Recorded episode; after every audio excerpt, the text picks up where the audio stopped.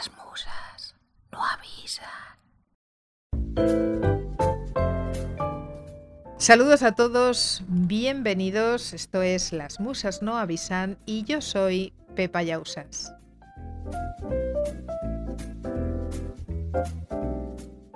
Hoy con la maravillosa melodía de fondo de los árboles que están cortando aquí en mi calle y que seguramente os llegarán. Espero que, que no os lleguen demasiado. Bueno, a lo mejor nos viene bien para emular un poco uno de los sonidos favoritos del tema que vamos a tratar hoy, porque hoy hablamos de Scarface.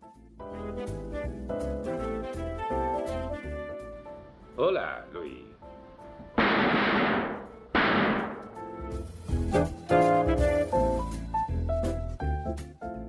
Y para hacerlo hemos invitado a, a, uno que ya no es invitado, es un colaborador y amigo muy especial de esta casa que ya conocéis muy bien y que es Rafa Carcelén.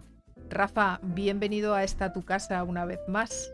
Pues súper contento de estar contigo, Pepa, y de hablar de este tema que sabes que, que soy parte interesada y parte muy ilusionada. A ver si conseguimos que alguien también se ilusione con esto. Yo creo que sí, yo creo que es muy fácil interesarse mm, por el tema. Yo conocí a Rafa y lo traje por primera vez a este programa cuando descubrí que tiene una maravillosa editorial que se llama Tessera, que tiene una colección de libros de cine, que él ahora nos explicará un poco más y que ahora en mayo del 2022 acaba de sacar Scarface. Esta editorial, esta, esta parte de la editorial, perdón, esta colección se dedica a sacar en español libros eh, inéditos en idioma español de películas de cine. ¿No es así, Rafa? Pues sí, hemos empezado la colección con La Carreta Fantasma, ahora estamos con, con Scarface y la idea es eso, es rescatar por un lado libros que nos han publicado en español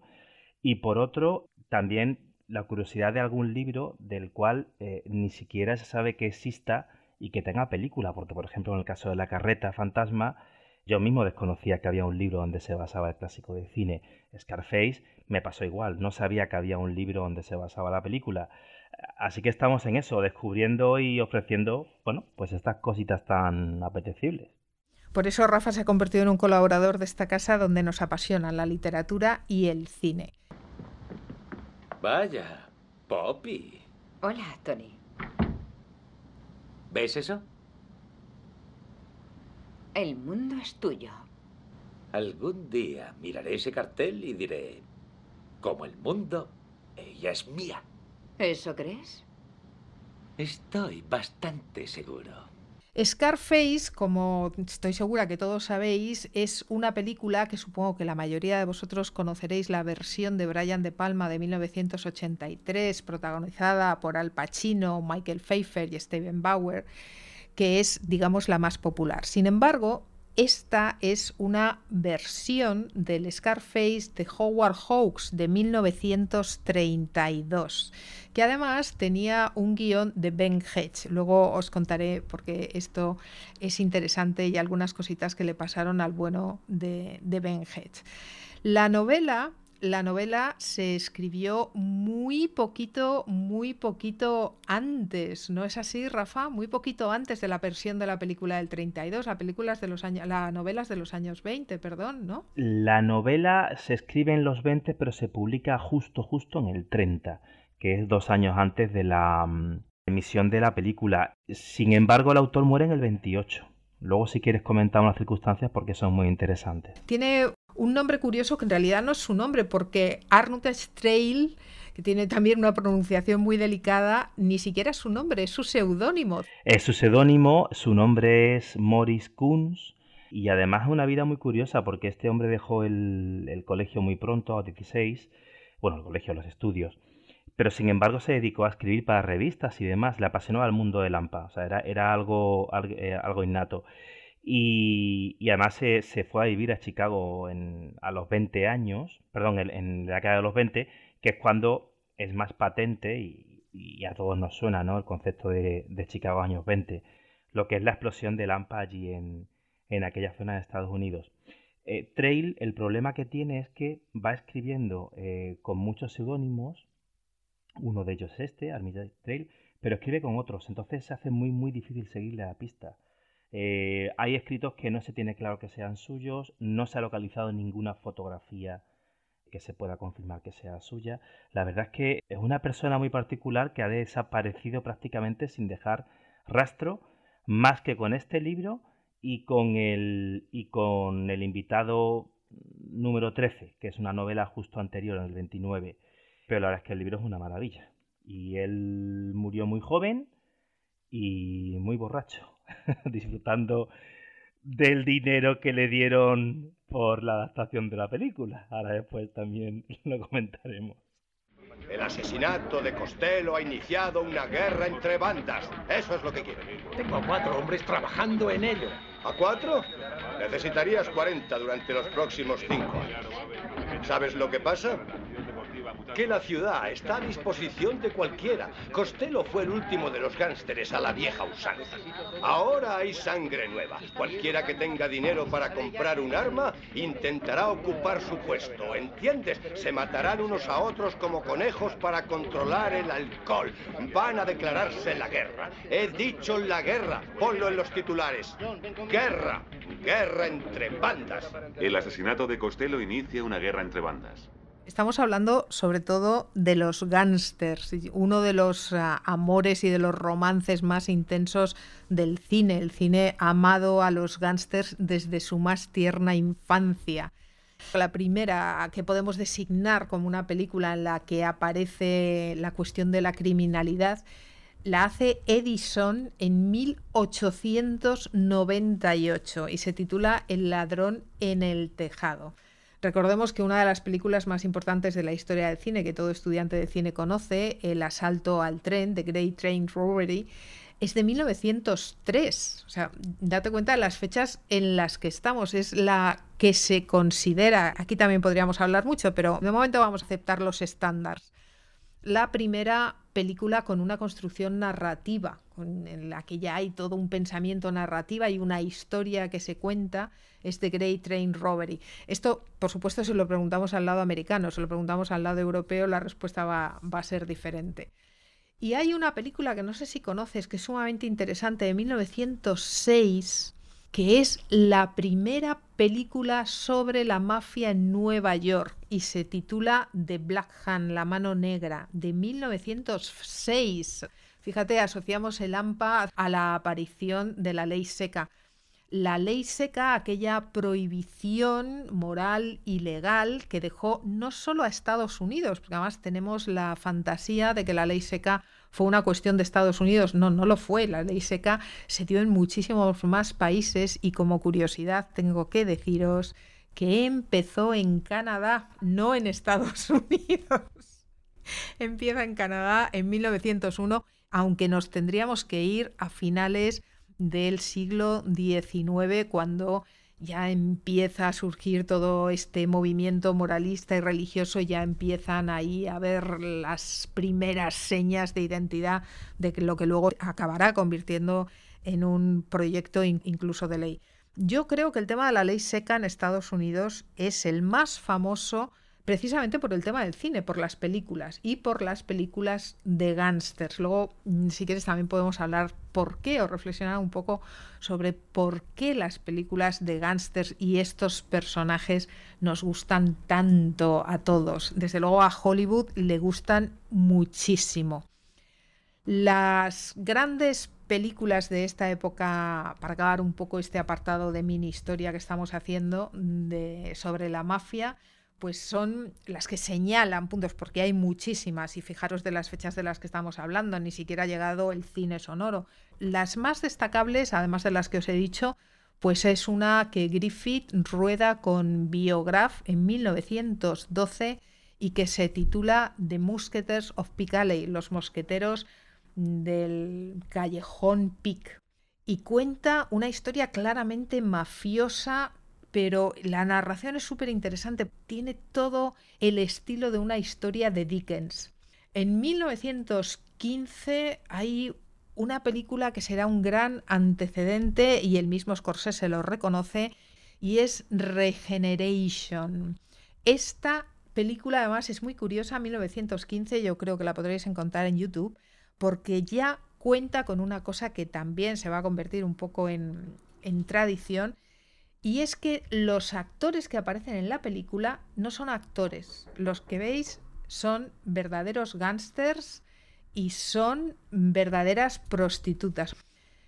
Esto, como sabemos, luego se volverá a dar más tarde. Hay una, anécdota brutal, no sé si está acreditada, ¿eh? pero, pero la comentábamos Adrián y yo, que es cuando estaba la película produciéndose, sabes que, bueno, has comentado creo, ¿no? Que el guionista es Ben Hedge. Cuando llegó al hotel había dos, dos esperándole. Esa misma cuestión casi que se repite con el padrino, ¿no? Muchos años después. Que la mafia quiere pasarse apercibida, pero cuidado, no nos hagamos daño. Preguntaban, oye, ¿el protagonista es Al Capone? Y Ben Hedge, no, no, no, no, que sí lo es, ¿eh? No, no, no, no, entonces ¿por qué es cara cortada? Ah, porque es un reclamo. Y ya, ya con eso lo dejaron tranquilo, ¿no? Pero a mí lo que me flipó de, de, este libro, ya digo, igual es una tontería, pero a mí de verdad como lector eh, me rompe la cabeza el pensar que yo pienso en, la, en el AMPA, el AMPA eh, ha entendido como, como está, estos Chicago años 20, ¿no? Como algo del pasado, como algo romántico en cierta medida. Pero para este hombre era una sesión presente. O sea, él escribió el libro en el 28, aunque se publicó en el 30, pero cuando esto estaba, él se metió en la mafia. Él quiso saber de qué va y se metió a través de un amigo en, mafia irlandesa. Estuvo dos años dentro de la mafia. Quiso eh, conocer al Capone. No lo llegó a conocer.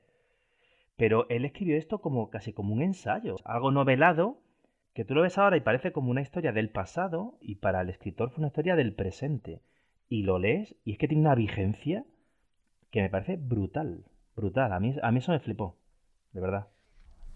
Me gusta mucho que, tú cuentes la parte de la anécdota literaria, porque así yo retomo y te voy a contar la parte cinematográfica de esta misma historia. Estos gángsters que obviamente estaban pues muy interesados y, muy preocupados, estos mismos gángsters de Al Capone se presentaron también en el rodaje de la película. Ah. No se conformaron con ir a Pera Bench, le siguieron los pasos, supervisaron la novela y se fueron a supervisar la película.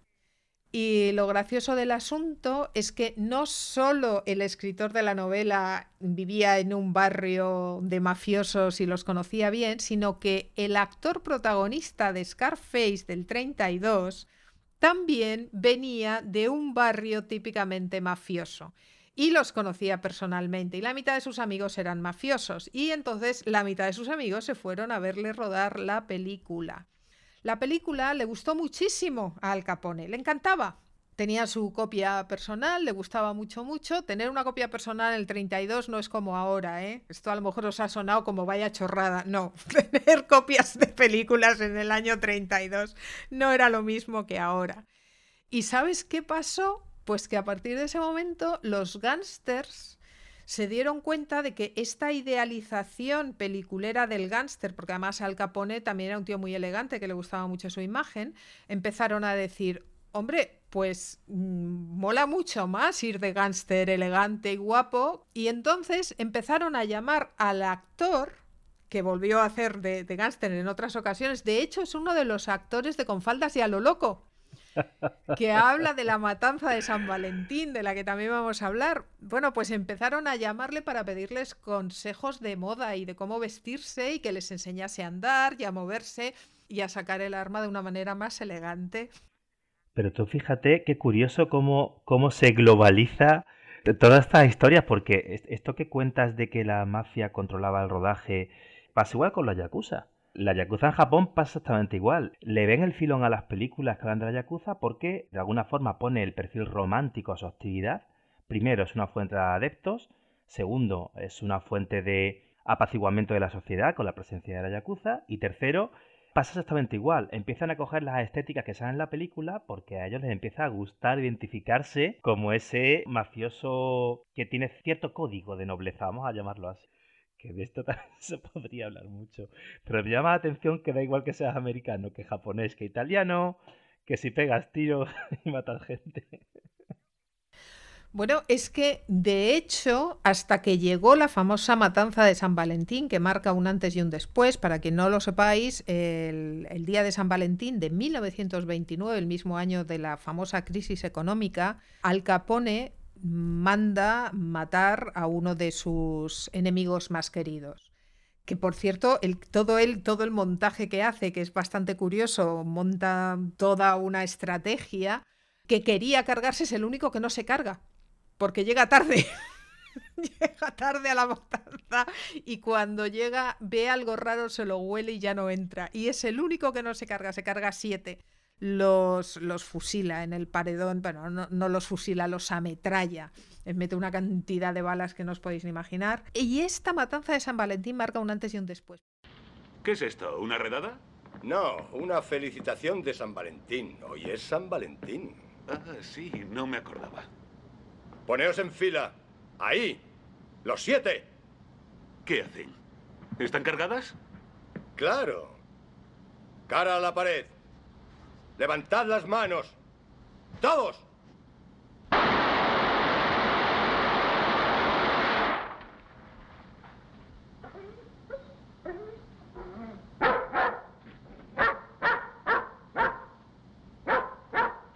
Atrás, por favor, atrás. No empujen, por favor, no empujen. Aléjense del almacén. ¿Qué es? ¿Qué sabes de esto? No les dejes acercarse. Habla. Venía al garaje porque había quedado aquí y llegaba tarde. ¿Sí? Apareció un coche y bajaron unos tipos. Dos eran policías o al menos llevaban uniforme. Vaya, eso es nuevo. ¿Qué más? Parecía una redada, así que di una vuelta hasta que acabaran. Luego me detuvo él. Has tenido suerte. Fíjate en lo que te has perdido. Que hasta este momento los gángsters, la mafia italiana y especialmente Al Capone, eran una especie de Robin Hood. Mafia surge, la mafia italiana, surge como un grupo de protección de, de, toda esa gente que ha ido a América buscando el sueño americano y lo que se ha encontrado es, es la pesadilla más que el sueño americano. ¿no? Y entonces se, se, encargan de darles trabajo, de cuidarlos, de, darles toda una serie de beneficios a los que obviamente por el sistema de la mafia tú tienes también que, que responder en ocasiones mediante dinero, en ocasiones mediante lealtad. Tendríamos que entrar en toda la historia de la mafia y cómo surge en Italia, no vamos a entrar en eso porque sería muy largo, pero sí que existe esa idea de, de grupo protector, de, de cosa pues que de alguna manera nos salva y nos, nos ayuda en un mundo y en una situación absolutamente hostil. Hasta que Al Capone ordena la matanza de San Valentín. En ese momento cambia la imagen de Al Capone. Cambia totalmente.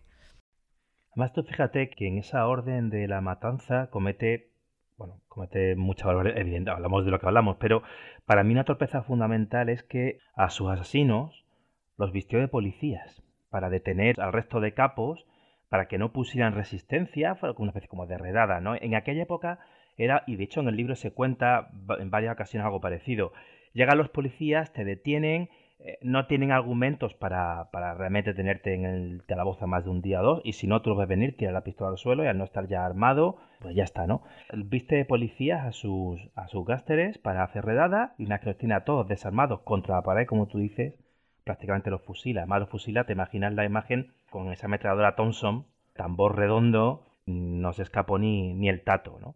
Uno creo que se libró, pero a saber cómo. Solamente hace una matanza en la calle salvaje y a la vista de todos, sino que además se hace pasar por policía. Y eso hace que la gente de repente pierda el norte. Y ya tema todo. Primero porque la policía, la policía además era muy corrupta. Pero de repente, si ya tanto los buenos como los malos son malos, yo como ciudadano, ¿qué tengo? Y ahí se rompieron ya muchas alianzas entre la propia policía, fiscalía, todos los estamentos de la sociedad, ¿no? Ahí es cuando efectivamente fue un punto de inflexión. Y curiosamente, se le detuvo, te he enviado antes una imagen para que, que nos hizo mucha...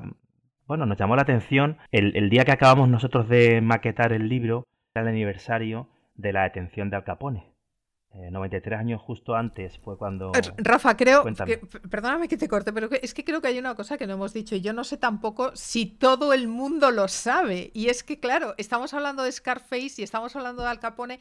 Yo no sé si todo el mundo sabe que Scarface era el sobrenombre de Al Capone. De aquí toda la cuestión, de aquí que estemos todo el rato remitiéndonos, remitiéndonos a Al Capone. Yo supongo que todo el que le gusten los gángsters lo debe de saber, pero seguramente habrá gente que no sepa que al decir Scarface estamos diciendo Al Capone. Por eso los... los... No, no. Me parece una nota brutal. no hemos explicado nada de nada. Estamos aquí de copas, totalmente de copas. Claro, por eso los gastos se presentaron a ver al guionista de la película porque la película sabían que se llamaba, se titulaba Scarface y entonces fueron a pedirle explicaciones, a decirle, oye, estáis haciendo una película de Al Capone, vamos a empezar otra vez. Y aquellos le juraron y le perjuraron que no, que no, o sea, le dijeron que para nada. De hecho, de hecho era, era la, la, obsesión de, de Trail, eh, ya digo, conocerle, que al final murió sin conocerle. El libro, si, si alguien tiene la oportunidad o le interesa algún día de leerlo, en la primera página del texto ya tiene una nota que aclara realmente qué es Al Capone. Eh, habla del protagonista, apoyado en la pared de un callejón, viendo la salida de, un cabaret, porque está esperando que salga la protagonista del cabaret que le, vuelve loco, ¿no? Y ya en la propia nota de esa página, de esa primera página del texto, bueno, pues ya se indica que es un trasunto de, de Al Capone, porque esa escena es literalmente lo que le pasaba a él. Hay una fuente que es la mafia de la enciclopedia de Carl Sifakis, que indica que en el 19, en 1919, un joven rechoncho y muerto de frío estaba en la puerta de un local de Chicago llamado Four Dishes. Se acercaba a los peatones y les susurraba: Tengo algunas chicas bonitas dentro. Era Al Capone. Eh, en fin, tengo algunas chicas bonitas dentro. Era como eh, el chulo que invitaba a entrar a la gente al cabaret. Pues ya en el primer párrafo del libro te pone un personaje que es de ese estilo, pues ya te ha puesto claramente que, que, es Al Capone el, trasunto eh, que se barta en la obra. ¿no? Al final del libro ponemos una reseña porque fue una coincidencia bonita que acabamos de maquetarlo en el aniversario en que arrestaron a Capone un mes después de la matanza y lo detuvieron por llevar armas. No, lo pudieron en aquel momento. Bueno, de hecho, todos sabrán ya, ¿no? Que, que a Capone se le juzgó por evasión fiscal, no por, no por la matanza de San Valentín. Bueno, ni por la de San Valentín ni por la de nadie, porque ni por otra. Ni, siquiera por, ni siquiera por tráfico de alcohol, ni, de drogas, ni prostitución, ni nada de nada. Al Capone fue a la cárcel, efectivamente, fue a la cárcel por temas fiscales, por temas de impuestos. Correcto, o sea, en fin, al final es donde se puede coger mejor las cosas. Pero es curioso, una diferencia del libro con la peli que a mí me encanta es que el libro sí que te cuenta muy en detalle el día a día. O sea, el, decir, soy un gáster, llevo pistola, ¿cómo hago para que si viene un poli no tenga pistola? Pues te lo cuenta, es, esas avenencias con, con sus lugares tenientes, con las chicas pistola, con el siempre transitar por zonas con alcantarillas, por callejones y no por avenidas. O sea, ese día a día de gente de barrios de inmigrantes, porque la mafia siempre venía de barrios de inmigrantes, de algo que fueran italianos, que irlandeses, eh, sitios desfavorecidos, de esa protección de los míos en contra de los demás. el libro mola mucho en el sentido en que te cuenta el día a día, el ambiente. es muy parecido a, esas escenas tan espectaculares de la segunda parte del Padrino, de, de cuando llegan los inmigrantes al puerto eh, y ve la Estatua de la Libertad, y ve esos barrios de pocos recursos, esos mercados ambulantes, esa gente con la gorra. Pues eso es lo que te cuenta el libro. El libro es magnífico por eso. ¿vale? Y hay otra diferencia fundamental que no voy a contar hasta el final, porque es un spoiler muy grande. Y hasta que tú no me des permiso como directora, no, no lo contaré. bueno, mira, hay otra cosa del libro. Ya te la cuento porque no sé si la has podido ver, que está muy chula. Hay un mapa al principio de... Sí, sí, lo he visto. He visto todo lo que me has mandado. El, libro, tengo, tengo que decir que, aparte de que literariamente es una cosa que, os recomiendo encarecidamente que hay que leer, a mí los libros, y más en, en, el siglo XXI, sobre todo yo que por cuestiones de logística tengo que vivir de libro digital, los libros como objeto son un tesoro. Son un, son un tesoro para mí. Yo cada día lo aprecio más porque cada día me veo por las circunstancias obligada a tener menos. Entonces, poder coger uno de esos pequeños tesoros físicamente, el tacto, el olor, visualmente, cómo están maquetados los dibujos, los dibujos que habéis incluido en este libro, me parecen una auténtica preciosidad. La delicadeza con la que siempre en Tesera os preocupáis de, de engalanar los libros este mapa maravilloso, todo teñido en rojo, lo he visto todo, es detalles tan sumamente exquisitos, Rafa, que a mí me han encantado, como que la numeración de los capítulos tienen esos tiros, esos disparos de bala, ¿no? Tan sumamente exquisito. La pues verdad es que es, una delicia. Te prometo, te prometo que, bueno, desde, desde nuestra, en fin, hacemos lo que podemos, como tú bien dices, intentamos dar cariño al objeto, ¿no? Porque el, el libro, de verdad, como lector, es una maravilla, lo digo de verdad y si lo puedes sumar cosas, pues mejor. Este mapa que ponemos es curioso porque está puesto en rojo por mantener el libro, no se ve muy bien, pero, pero se puede. Vamos, es un, mapa que hemos sacado de los archivos del FBI, de un sociólogo de la época, muy famoso, que es Frederick, Frederick y uno de los que realmente se propuso investigar a la mafia. Y este mapa dibuja en Chicago hay un montón de puntitos que son una miríada, o al final tú dices, esto parece el, espacio, ¿no? Pues son todos los locales documentados donde la mafia tenía mano desde el 23 al 26, tres años, ¿eh? En Chicago, en tres años. Y me molesté en empezar a contarlos un día por, por la tontería de decir, mientras espero, voy a empezar a contar. Cuando llegué al número 500 lo dejé. porque ya no ya, ya me aburrí de tachar puntitos en no el mapa. No lo puedo creer. Mapa, digo, oficial del FBI, que no es un invento, que está ahí, que lo hemos sacado de los archivos. Es alucinante que la mafia gobernaba la ciudad. Tú, sabes que fue esta la razón por la que cambió la vida de Walt Disney, porque Walt Disney nació y vivía en esta ciudad y cuando la mafia empezó a, convertirse realmente en un verdadero problema, su padre decidió que había que irse de Chicago porque allí no había quien viviese.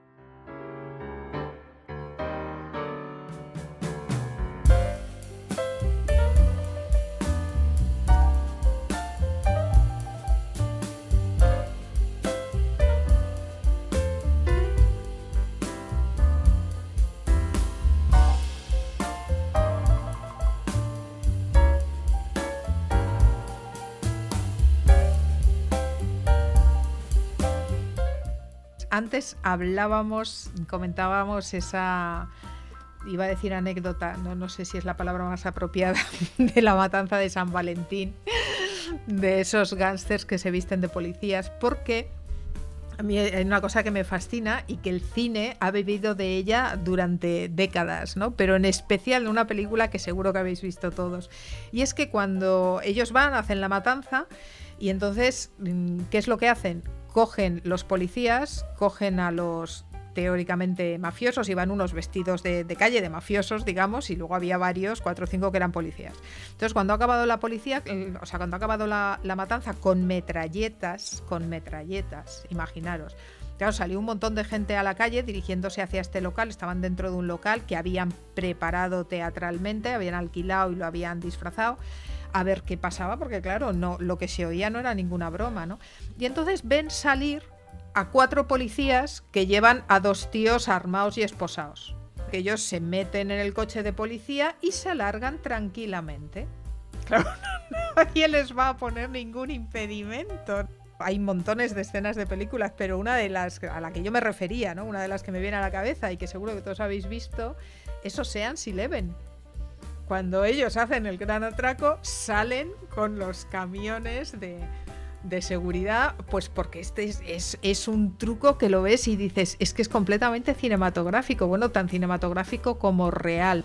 Yo creo que esa es la, la gracia de la, la mafia y el cine, como os decía antes, desde sus más tiernos inicios, se ha ido entrelazando y es como si bailase un vals ahora diriges tú por aquí, ahora yo te copio a ti por allá. Es una cosa que está tan sumamente unida, tan sumamente entrelazada, que uno se pregunta si se puede casi casi diferenciar de alguna manera, ¿no? Porque eso que tú decías, el mafioso aspira a ser el mafioso de película.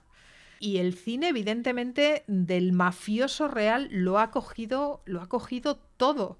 Es un vals que se ha bailado de manera conjunta desde los inicios, desde el surgimiento a partir de esa ley seca, que es cuando la mafia se convierte en los reyes, no solo de Chicago, de Chicago, de Nueva York, pero especialmente en Chicago, porque claro, evidentemente estaba prohibido beber.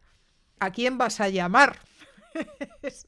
pues claramente a los cazafantasmas, en este caso a Al Capone en especial. Y la figura de Al Capone es un personaje fascinante, motivo por el cual este libro Scarface, que ahora Rafa nos contará de dónde viene eso de, Scarface, para que no os lo cuente todo yo, se convirtió de inmediato, yo creo que en, que en un boom que ha ido dando de momento para dos películas, luego veremos si, si, da para más, ¿no? Y es curioso cómo el personaje de Al Pacino, porque Al Pacino es un personaje ya en sí mismo, ¿no?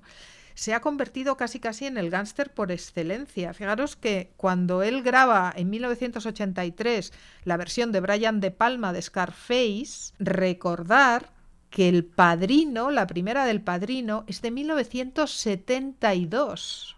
O sea que él ya lleva un ratito un ratito haciendo de, de gángster. No es ni la primera vez ni será la última. Recordemos también que, por ejemplo, Carlitos Güey. Carlitos Güey es también una de las grandes interpretaciones de Al Pacino haciendo de gángster, que es del 93, justamente 10 años después, y que también la dirige Brian De Palma, que es ese gran especialista en el suspense, en el crimen y, en el thriller psicológico, ¿no? Y que hace este, este personaje que, porque yo creo que Carlitos Way, no sé si estarás de acuerdo conmigo, pero tiene, tiene en el fondo tiene algo que ver con ese Scarface de, del 83, que es como un personaje que él quiere salir de donde está, pero no tiene nada que hacer, es como que el destino es, es casi un Edipo, ¿no? El destino ha escrito su camino por él y, y vas a ser mafioso y vas a morir como mafioso. Cuéntanos por qué Scarface.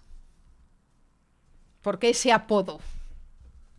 Scarface viene eh, y además es un giro de la trama muy interesante. El inicio, pues es el que todos pensamos, ¿no? Un chaval humilde, de una zona humilde, que se ve abocado pues a tener que trapichear para, para ganarse la vida. Pero aquí pasan dos cosas curiosas. Una, que es una de las diferencias con la película, su hermano es policía. Y dos, llega un momento en que, bueno, pues trapicheando va medrando, se va metiendo en unos grupos, en otros, él tiene claro que quiere ir a lo grande, por eso se parece un poquito, como tú decías, ¿no? A ese Carlito, o, bueno, a ese concepto de persona que sueña a lo grande y no se conforma con, con ser uno más de la manada. Entonces se tiene claro que negocios pequeños no, él quiere hacer cosas grandes. Se mete en un lío, bueno, una mezcla de líos de faldas, y al final llega la guerra, la guerra mundial, como una forma de poder librarse de la amenaza que supone para él la circunstancia en la que está, es irse a la guerra. Y desaparece. ¿Qué le ocurre en la guerra? En la guerra viene pues, con sus traumas o historias y con su cara cortada. Y se da cuenta al volver que esa cara cortada, esa cicatriz de la cara, hace que la gente no la reconozca, ni siquiera su familia. Y le permite empezar una vida de cero. E inventarse un nuevo nombre. Y crearse desde cero esa persona que él quiere llegar a ser. Ahí es donde comienza a ser ese trasunto de Al Capone, donde, eh, bueno, pues no se pone límites. Scarface es por la cicatriz que tiene en la cara tras venir de la guerra, ni más ni menos. Pero tú sabes que la historia se la inventa Al Capone, que no es verdad. Bueno, eh, a ver. La, cicatriz es un corte de navaja de una, de una pelea con otro mafioso. Yo he leído en algún sitio que eso tampoco es así, que es una fantasmada y que depende en qué momento es una cosa o la otra. No lo tengo claro, sí lo había escuchado, pero no sé cuál es la fuente original, si es por la guerra o si es por la pelea con otro con otro pandillero, porque en verdad cuando está jugando en esa liga ni siquiera se puede decir que Capone sea un mafioso, es un pandillero. es un pandillero, roba en la esquina. En el libro se plantea la de la guerra. A ver, la de la guerra es mucho más romántica y es mucho, sobre todo, es mucho más honorable porque es una, es una riña que tiene con otro pandillero por una chica, además y entonces no le gusta nada. Y de hecho, Al Capone, que era muy, muy mirado con su imagen, le encantaba estar en las portadas. De hecho, eh, llegó a ser portada del Times, el hombre del año, o sea, no, no os lo perdáis. Él siempre, siempre obliga a que le hagan las fotos por el lado derecho, que es donde no tiene la cicatriz. Él siempre oculta su cicatriz. Y si hace falta maquillarla, la maquilla. O sea, él se niega a que esa cicatriz salga. Las tiene en Yo tiendo, claro, yo tiendo a pensar que es más verdadera la historia que se la hizo un pandiñero cuando era un crío por una buena moza. ¿Por qué? Pues porque si fuese una herida de guerra, las heridas de guerra se lucen, ¿sabes? Esto te convierte en un héroe. Yo no sé qué haría Al Capone en la guerra, pero no me lo imagino salvando vidas en la guerra. No lo sé, ¿eh? No lo sé. No, y además encaja muy bien con el tema de, una pelea por tirar a una chica cualquier cosa, eh, porque son en verdad varias cicatrices muy, muy paralelas. Mira, tengo aquí una foto del archivo de imágenes que estuvimos mirando para, para maquetar el libro te la envío para que veas en la que, en la que yo creo que, da más sentido a lo que tú dices. Las cicatrices son Oye, tú... Dime. ¿Y tú crees que esta imagen se la podemos enseñar a nuestros... Sí, sí, sí, sí. Sí, sí, sí, sí, os la pondremos, os la, os la, dejaré para que veáis esta maravillosa cicatriz que lleva el capón en el lado, lleva dos. Y además, como tú dices, son dos, hay luego una, eran tres realmente, eh, y la otra, la otra está muy pegada al cuello, aquí en la foto casi no se ve. Pero efectivamente suena a plas, plas, plas, ¿sabes? O sea, con una navaja, pues, igual mucha gente hoy día no sabe lo que es una navaja de barbero, pero no sé. suena a eso, suena a eso, pero evidentemente lo romántico es lo otro, ¿no? Porque además el vender que son en la guerra tiene otro perfil incluso más allá. No solamente es más romántico, soy más valeroso, sino que además he dado la vida por mi país. Tengo derecho a volver y a que se me entregue lo mío. Y si, no, y si el mundo no me lo da, tengo derecho a quitárselo. Eh, Fran Galucho se supone que se llamaba el tipo que se lo hizo. La, reyerta fue con Fran Galucho. Mm, mira, yo creo que el gángster eh, americano, especialmente, porque luego no, no, tiene nada que ver con el gángster propio de la camorra italiana, esa es otra historia, pero el gángster eh, mm, italoamericano que conocemos de las películas, yo creo que triunfa también mucho porque es el, es el lado oscuro del sueño americano. Tiene muchas características del, del sueño americano en el que un hombre se hace a sí mismo, en el que uno lucha por lo que quiere y lo consigue. Tiene todos los elementos de lo que los americanos idealizan.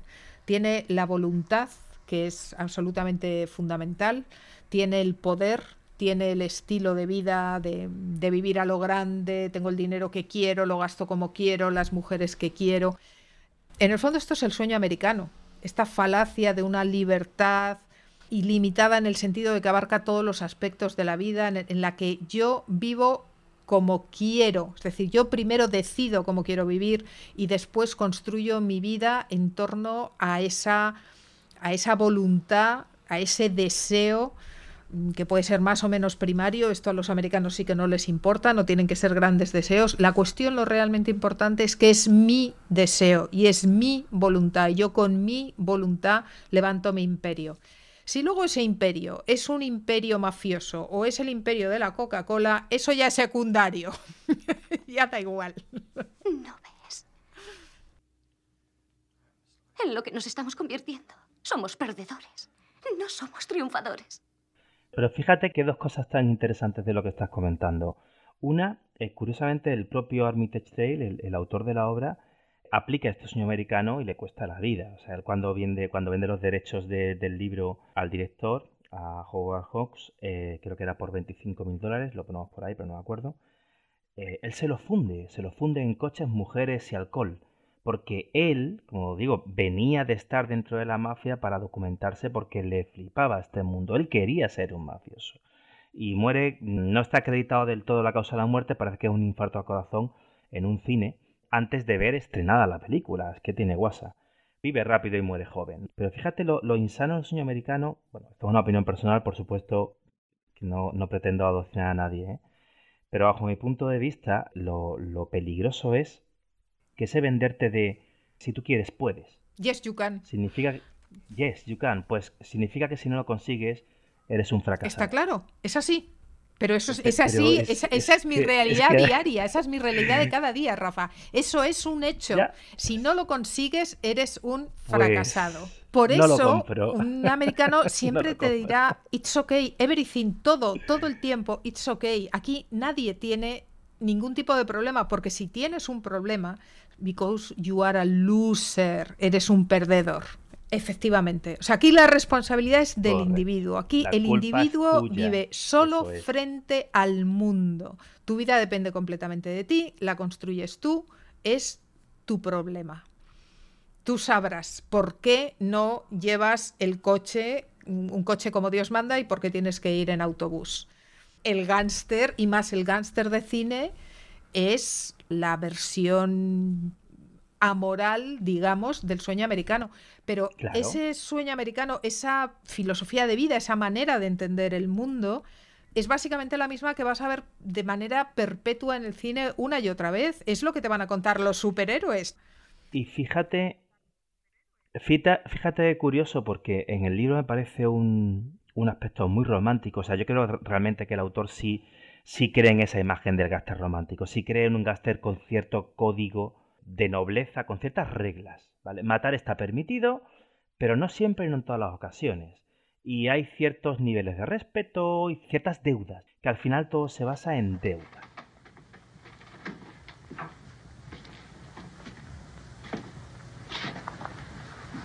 Buonasera. Buonasera. ¿Qué he hecho para que me trates con tan poco respeto? Si hubieras mantenido mi amistad, los que maltrataron a tu hija lo habrían pagado con creces. Porque cuando uno de mis amigos se crea enemigos, yo los convierto en mis enemigos. Y a ese le temen.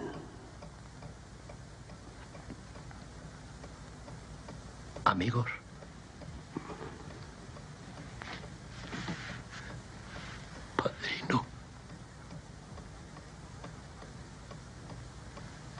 Bien.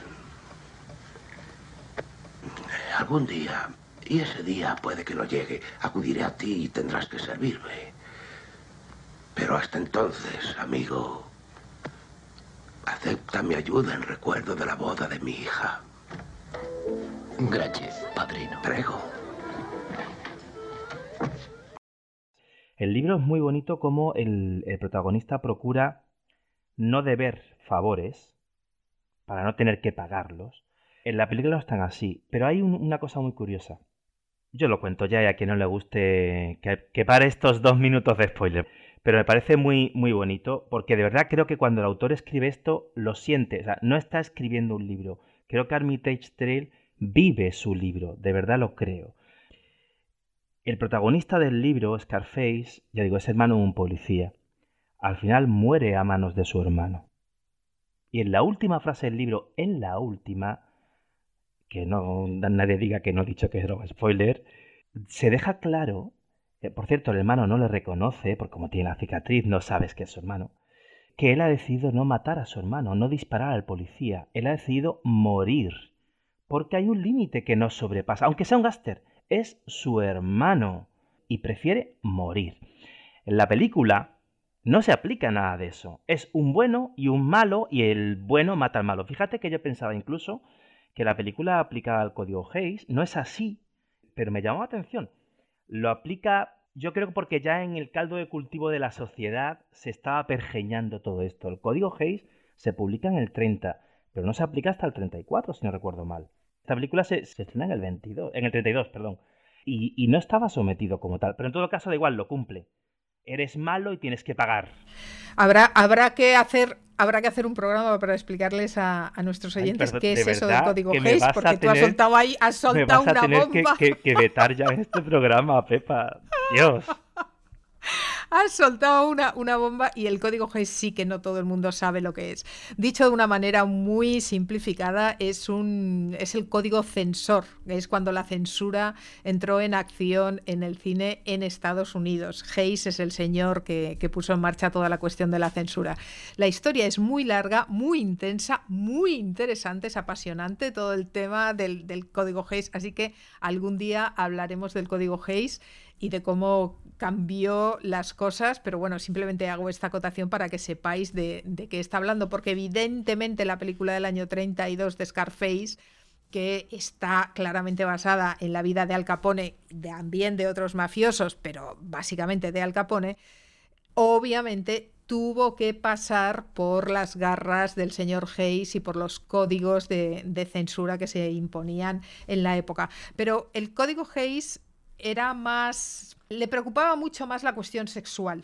Sí, en aquella época sí, eh, claramente. En todo caso, y, muy, básicamente, perdonadme, y también tú por simplificar tanto, pero al final es el malo no puede ganar. Pero es cierto que en estos años lo primero era el sexo, porque además era un vicio del cual había muy poco control. Digamos que de forma, de forma además hipócrita, porque eh, se pensaba que el alcohol estaba controlado porque estaba prohibido, cuando, o el juego, ¿vale? Pero bueno, eh, te he puesto otra imagen que también si quieres puedes usar, pero por la anécdota. Eh, he puesto a, Pepa, para los que me estén escuchando, la imagen de la última página del libro, porque la foto que aparece de Al Capone también es del archivo del FBI. Esa foto de Al Capone que, que le pongo a Pepa con la, con nuestra reseña final del libro, es la foto que se le tomó cuando se le apresó por llevar armas, ¿vale? Un mes después de la matanza de San Valentín. Ya digo, es la foto de la detención. Que bueno, me parecía curioso porque la verdad es que, a diferencia de, aquí, eh, los americanos, los estadounidenses tienen, pues como todos los sitios, cosas buenas, cosas malas, pero una buena es que mm, los archivos oficiales son muy accesibles. Y más pasado el tiempo.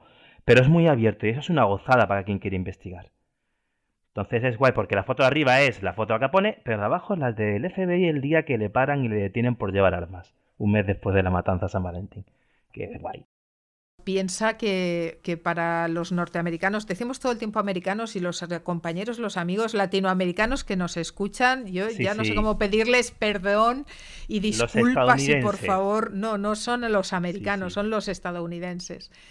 Los estadounidenses, ellos se vanaglorian mucho de que, y lo, dicen constantemente, ¿eh? esto lo últimamente en el telediario lo oyes cada tres minutos, we the people, que es, claro, nosotros, la gente, la gente del pueblo, que es cómo empieza la, Constitución americana. Nosotros, la gente, que es como empieza la, Carta de, la Declaración de, Derechos Americana. ¿no?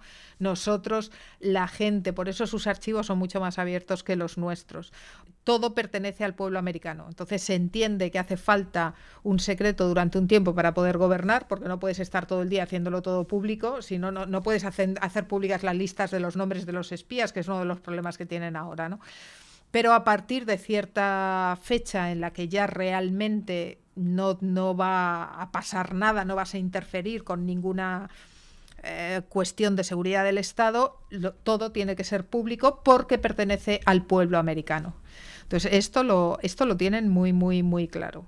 En cualquier caso puedes entrar y es muy interesante. ¿eh? Yo también lo he hecho, he investigado mucho, por ejemplo, pues eh, todo el tema de Walt Disney, me he leído todos los archivos del FBI, también encuentras muchísimo de Charlie Chaplin y por supuesto, evidentemente, de todos los mafiosos y demás, te vas a encontrar a, patadas. Sí, decías tú, el malo no, no puede morir. Esa es una lectura más de la moral europea. Ellos más bien lo que yo creo que protegen en estas películas es la autoridad de las instituciones, no la cuestión moral. El policía, la institución, tiene que, tiene que poder cumplir con su cometido, porque básicamente es en lo que se sustenta el orden y el país, en las instituciones. Si el gángster, si el que está fuera de la ley es más hábil que el que está dentro de la ley, la ley queda como un imbécil. Se trata de no quedar como un idiota, no es tanto un problema moral, esa es una lectura que hacemos los europeos. Eso cómo va cambiando y va evolucionando, porque cuántas películas hay, iba a decir, que realmente la cuestión al final no es tanto un problema moral de quién es el bueno o el malo, es más una cuestión de quién es el hábil, quién es el que lo hace mejor, porque siempre estamos dándole vueltas a esa cuestión que hemos citado antes, de que tú eres el que te hace a ti mismo, de que tú eres el dueño de tu destino. Muchas películas americanas que ves en la que perseguimos a un asesino, la cuestión no es si está bien o está mal que el otro mate o no mate, la cuestión es cómo de hábil es el asesino o cómo de hábil es el policía para encontrarlo.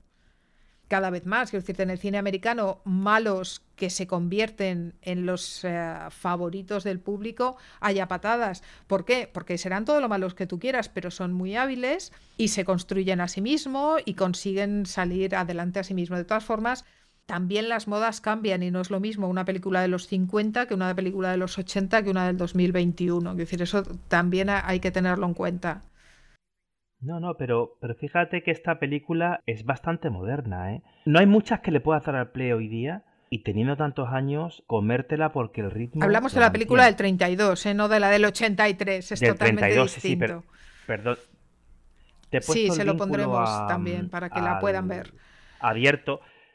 Lamento mucho que no esté subtitulada. No he conseguido los subtítulos, pero bueno, es la original, está completa, está libre de derechos la película y se puede ver y disfrutar. Pero es una película bastante moderna, ¿eh? tiene bastante acción. Yo creo que se deja ver bien y, yo creo que a quien le interese es un clasicazo, sinceramente. De hecho, si me deja elegir, esto ya es una opinión personal, me gusta más la del 32 que la más moderna. Por cierto, comentabas antes de si había dos versiones Hace tiempo no he encontrado la fuente y tendría que, invertir tiempo que de verdad no tengo. Pero creo recordar haber leído en su día em, que los hermanos Cohen habían hecho una adaptación eh, que se empezaría a rodar en el 21. Mm, desconozco por completo si ese rodaje ha empezado, si no ha empezado, si está en producción, no tengo ni idea. Tú quizás puedas tener más información que yo, pero yo escuché Cohen y escuché Scarface y dije ya me gusta porque es que a mí, para ciertos ambientes, creo que los Cohen tienen una mano muy, muy hábil. ojalá esa noticia que leí no, no sea agua de borrajas y sí que se esté, esté danzando. Ojalá. El proyecto está, el proyecto existe. Lo que ocurre es que en Hollywood hay muchísimos proyectos que se inician y que no llegan a puerto. Entonces, hasta que no esté vamos a ver, eh, está el, proyecto está y está seteado para grabarse en Los Ángeles con la Universal Pictures, además. Cuando, leí la noticia, ten en cuenta que estábamos en plena pandemia. Entonces también no sé hasta qué punto puede ser este un motivo o no, ¿eh? o cualquiera de los miles otros que puedan ser. Pero que puede haber afectado a este proyecto, que como tú dices, al final se hará, no se hará. vamos, vamos a verlo. La película del 83 es radicalmente distinta, es una versión muy, muy libre. Es una película de culto hoy en día y fíjate, es curioso porque es una película que han convertido en película de culto y que consiguieron popularizar los raperos. Hasta que llegaron los amigos raperos, la película no se la comía nadie, la crítica la trató muy mal. Al Pacino lo pusieron de vuelta y media por esta película. Esta película que además es una idea de Al Pacino. Fue idea suya hacer la película, sí. Fue idea suya y él es uno de los productores de la película y él tampoco no estaba pensado, no estaba planteado que él fuera el protagonista. En principio quien tenía que ser el protagonista era Robert De Niro, pero en último momento dijo que no y al final pues Al Pacino quiso interpretar porque es ese tipo de papeles que Al Pacino pues tanto tanto le gustan, ¿no? Y al final fue él quien lo hizo. Pero es una es una película barrio bajera, es la película por ejemplo, en que más veces en toda la historia del cine se repite la palabra fuck. Joder, ¿eh? fuck you. Es, increíble la cantidad de veces que... ¿Sabes qué pasa? Es que a mí el, contexto, sin, duda que la película pueda estar, de hecho está bien valorada. O sea, como tú dices, tuvo que pasar tiempo, pero si tú ves las puntuaciones de, los ranking, la ponen bien. Pero a mí es un contexto, eh, tanto en el tiempo como en el espacio, y que, me incomoda y que me interesa poco. O sea, el tema de la droga eh, que viene a través de mafias eh, hispanoamericanas, eh, la zona de, de Miami, gente que viene de Cuba, me atrae poco. Me atrae poco porque mm, lo tengo muy manido. Y no me suena al gángster romántico, que es de donde viene el original. No, no, no. Además es una película muy ochentera. Y es verdad que el, el gángster uno lo tiene más, pues eso, los años 40, la ley seca, los 20, los 30. es. es. la época donde uno quiere ver a los, a los gángsters. Entonces, este, este, Otra este, este, mito del. Bueno, mito no, eh, pero este tropo del, del narcotraficante colombiano. Eh, A mí como película de gángster me parece muchísimo más interesante Carlitos Way, que también es de Brian De Palma del 93, pero es verdad que los raperos lo convirtieron en una película de culto y que hoy en día pues hay mucha gente que, que la mira con, con, muy buenos ojos, ¿no? Pero bueno, vedla y decidid por vosotros mismos, ¿eh? Por mí que no sea, o sea, la película está, están para verlas. Eh, Tony, ¿por qué no te buscas una novia propia? ¿Una novia propia? Sí. Eso es lo que hago, Frank. Pues vete a hacerlo a otra parte, lárgate. Frank. A veces no oigo demasiado bien de este oído. No vas a oír nada si sigues en este plan. ¿Por qué? ¿Me vas a hacer algo? Sí, naturalmente que te voy a hacer algo. Te estoy dando una orden, lárgate. ¿Una orden? ¿Tú me das órdenes a mí? Amigo, los únicos que dan órdenes en este mundo son los cojones. ¿Tú tienes? ¿Tienes cojones?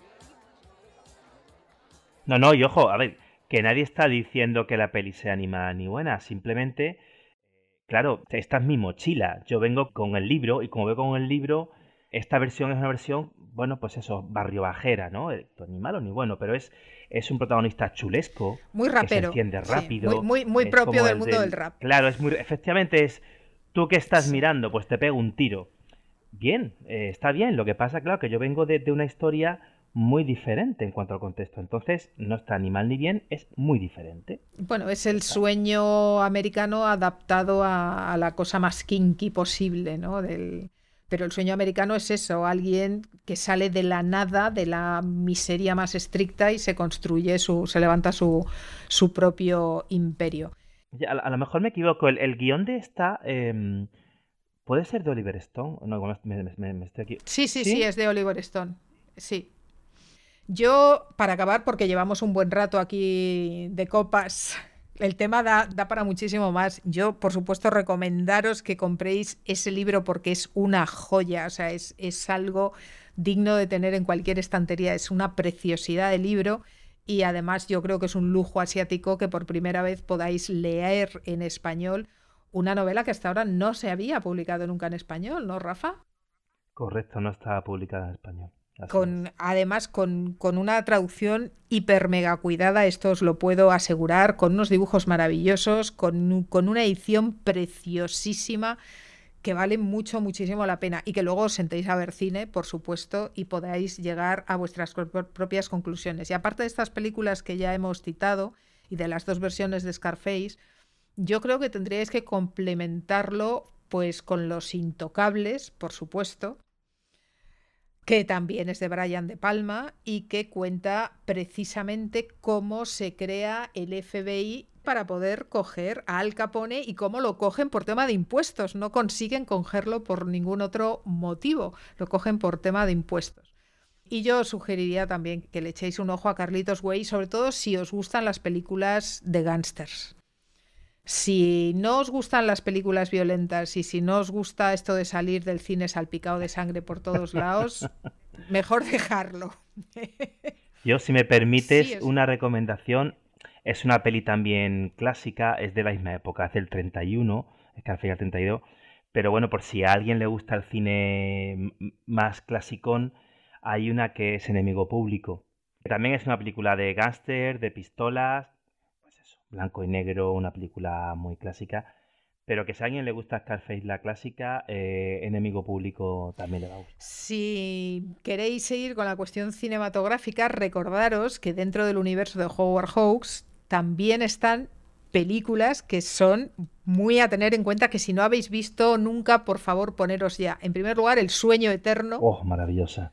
Qué maravilla. El sueño eterno, Humphrey Bogart, Lauren Bacall, por favor, y la aparición de ese personaje eterno que es Philip Marlowe, ese detective casposo que será tan fantástico que se convertirá en un personaje por sí mismo y que llegará a interpretar 11 películas a lo largo de la historia del cine, que cualquier día lo volvemos a ver aparecer. Esa idea del, del, del detective casposo que, que, tiene una oficina de lo peor. Es, es, el, es, el, antihéroe, es el antihéroe. Es pues aparece, aparece en el sueño eterno.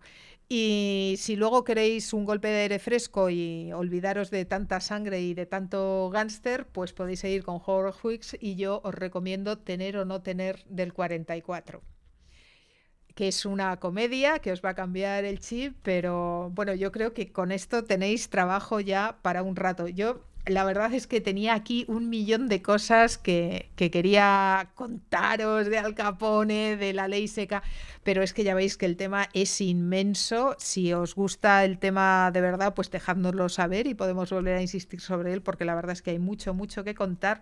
Y ya para acabar voy a cerrar con una anécdota que no sé si alguna vez te lo has planteado, Rafa, pero la ley seca tuvo muchas, muchas consecuencias y muchos efectos secundarios y fue una época maravillosa, con muchas comillas, entendiendo el término, y que permitió, hizo posible, entre otras cosas, el surgimiento y el tremendo desarrollo económico de ese otro gran imperio que se llama Coca-Cola Company.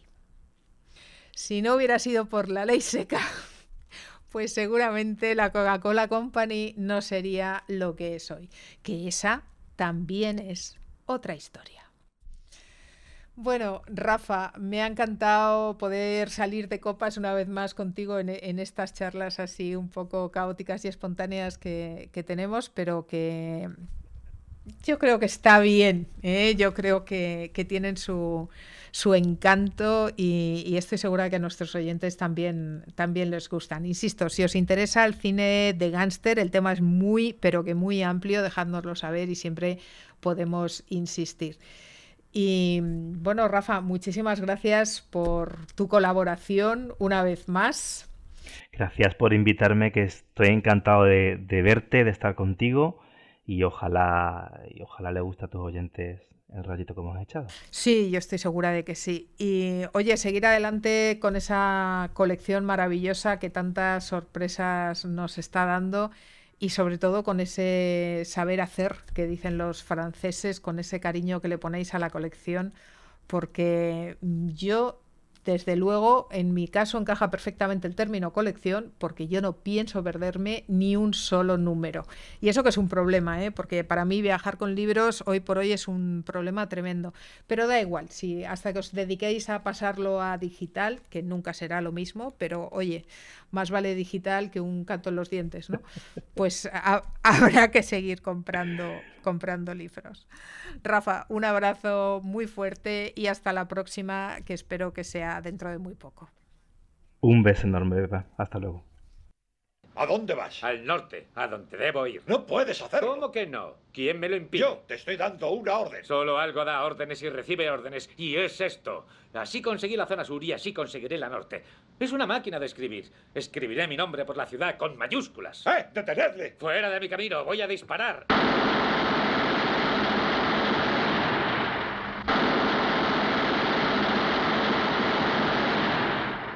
¡Vamos, chicos! ¡Eh, Tony! Llévate esto por si no te funciona eso. Gracias.